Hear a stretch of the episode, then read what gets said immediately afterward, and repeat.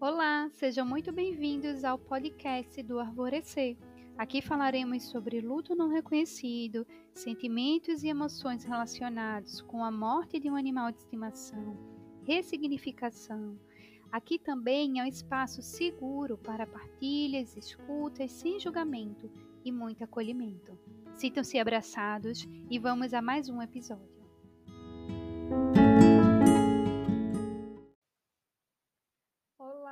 Boa tarde. Me chamo Mirella Colasso e hoje nós começamos o segundo episódio do Arvorecer.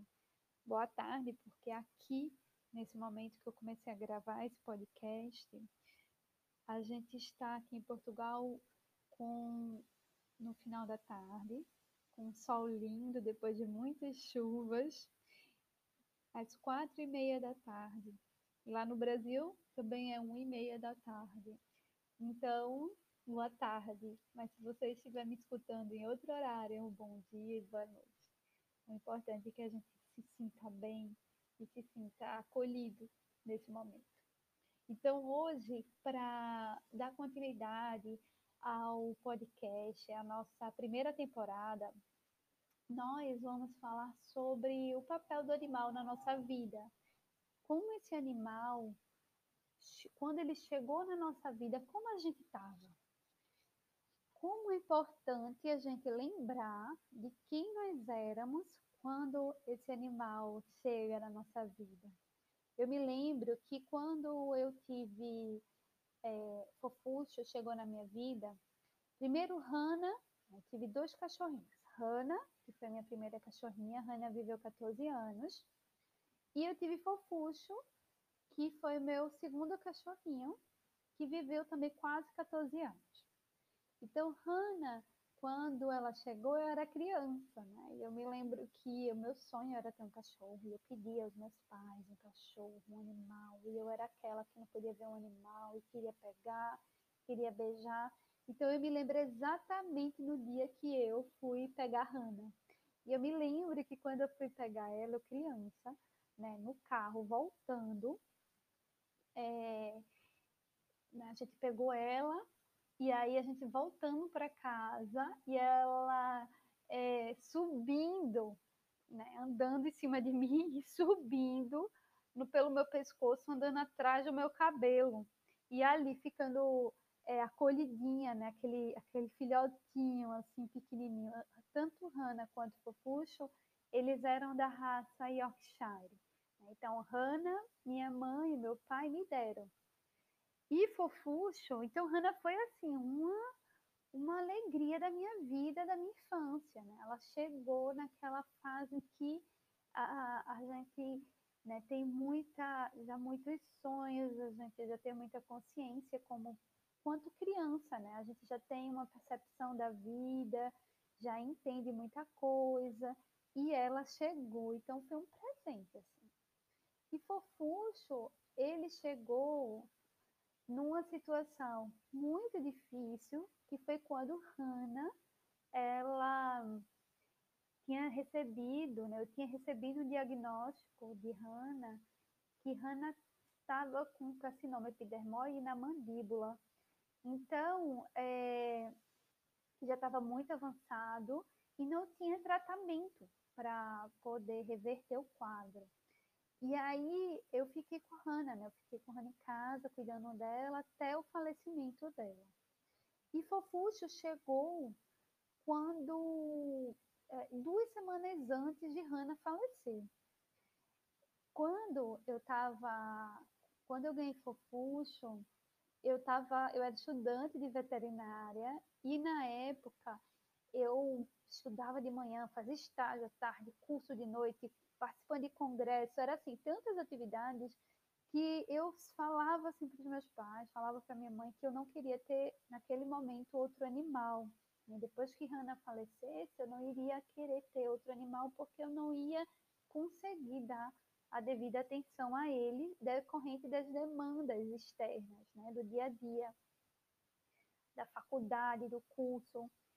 E sendo que uh, um vizinho né, do prédio na época, ele tinha um casal de Yorkshire e a cadelinha deles tinha dado cria e tinha um cachorrinho que ele queria, porque queria me dar. É tão interessante essa história que, assim, uh, a gente não se conhecia muito, sabe, vizinho de prédio, que você conversa com ele, você diz olá, bom dia, boa tarde, boa noite no elevador, mas você não tem intimidade, a gente não tem, não é o seu amigo. Entretanto, esse vizinho, ele abordou a minha mãe e disse à minha mãe que queria dar Hannah a Fofuxo a mim, porque ele me acompanhava, né? ele via eu cuidando de Hannah e ele é, só lembrava, só vinha na mente dele a minha pessoa para me dar Fofuxo. Sendo que a minha mãe sabia que eu não queria ter outro animal. E aí, naquele momento, mas ela conversando com ele, fizeram um combinado dela me levar até a casa dele para que eu pudesse ver Fofuxo, porque ela sabia que se eu visse Fofuxo eu ia ficar encantada, né? E não ia conseguir negar aquela coisinha, aquela bolinha assim. E aí ela fez isso, né? Inventou uma, uma desculpa para mim na época. Eu fui até lá, casa deles. Cheguei lá, aí ele abriu a porta falando assim para mim: "Ah, você veio ver seu cachorro?" E eu olhei assim, que cachorro? E até então eu não sabia de nada. Sendo que quando eu vi Fofuxo, eu aquela, aquele bebezinho, aquele filhotinho, sabe? Aquela bolinha de pelo assim, pulando, linda, com aquele bafinho de filhote, que eu amo esse bafinho de filhote. E aquele narizinho lindo. Enfim, aquele filhote fofíssimo que eu disse, não, tá bom, eu não tenho como negar, né? Eu vou adotar Fofuxo. E foi assim que Fofuxo chegou.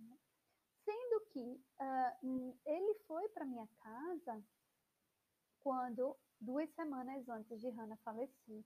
E eu estava passando por um processo já de finitude com Hannah muito doloroso, né? Porque Hannah, ela foi defiando, né? O corpinho dela foi defiando e eu fui ali acolhendo e vivenciando tudo aquilo. Mas, quando Hannah faleceu, Fofuxo foi fundamental para minha, a minha ressignificação do meu luto porque Fofuxo, ele foi quem, foi com quem eu encontrei um, um acolhimento afetuoso, né? Porque de, de uma forma era uma, um filhote precisando de cuidado e extremamente é, paciente com a minha dor.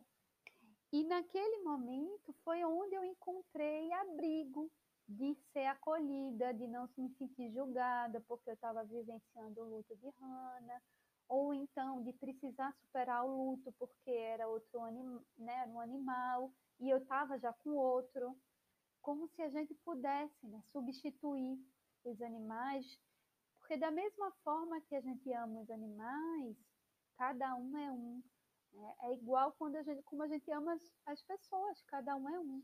Não tem como a gente colocar um no lugar do outro. Cada um tem seu lugar.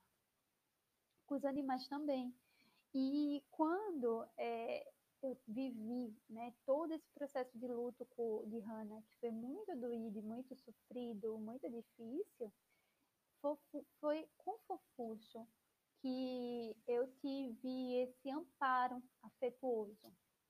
Então, Fofuxo, naquele momento, eu digo, sempre disse, digo até hoje, vou dizer para sempre, Fofuxo foi um presente, né? um presente de Deus, um presente do universo, um presente dessa energia do amor que nos circula, que me ofertou como? Uma mão amiga, literalmente, um abraço, um acolhimento porque ele foi um grande amigo de caminhada em toda a nossa vida, né, por toda a nossa história, mas principalmente nesse auxílio de ressignificação do meu luto. Né. Então, o olhar para o momento que nós estávamos passando o olhar para como né, nós estávamos, quem nós éramos, porque nós estamos em constante processo de transição e de mudança. Então, aquela personalidade né, que eu era, o que cada um de nós, quando esse animal chega na nossa casa, é, não é a mesma personalidade, não, não somos as mesmas pessoas quando o nosso animal falece ou quando o nosso animal está vivenciando, num, está passando pelo seu processo de finitude.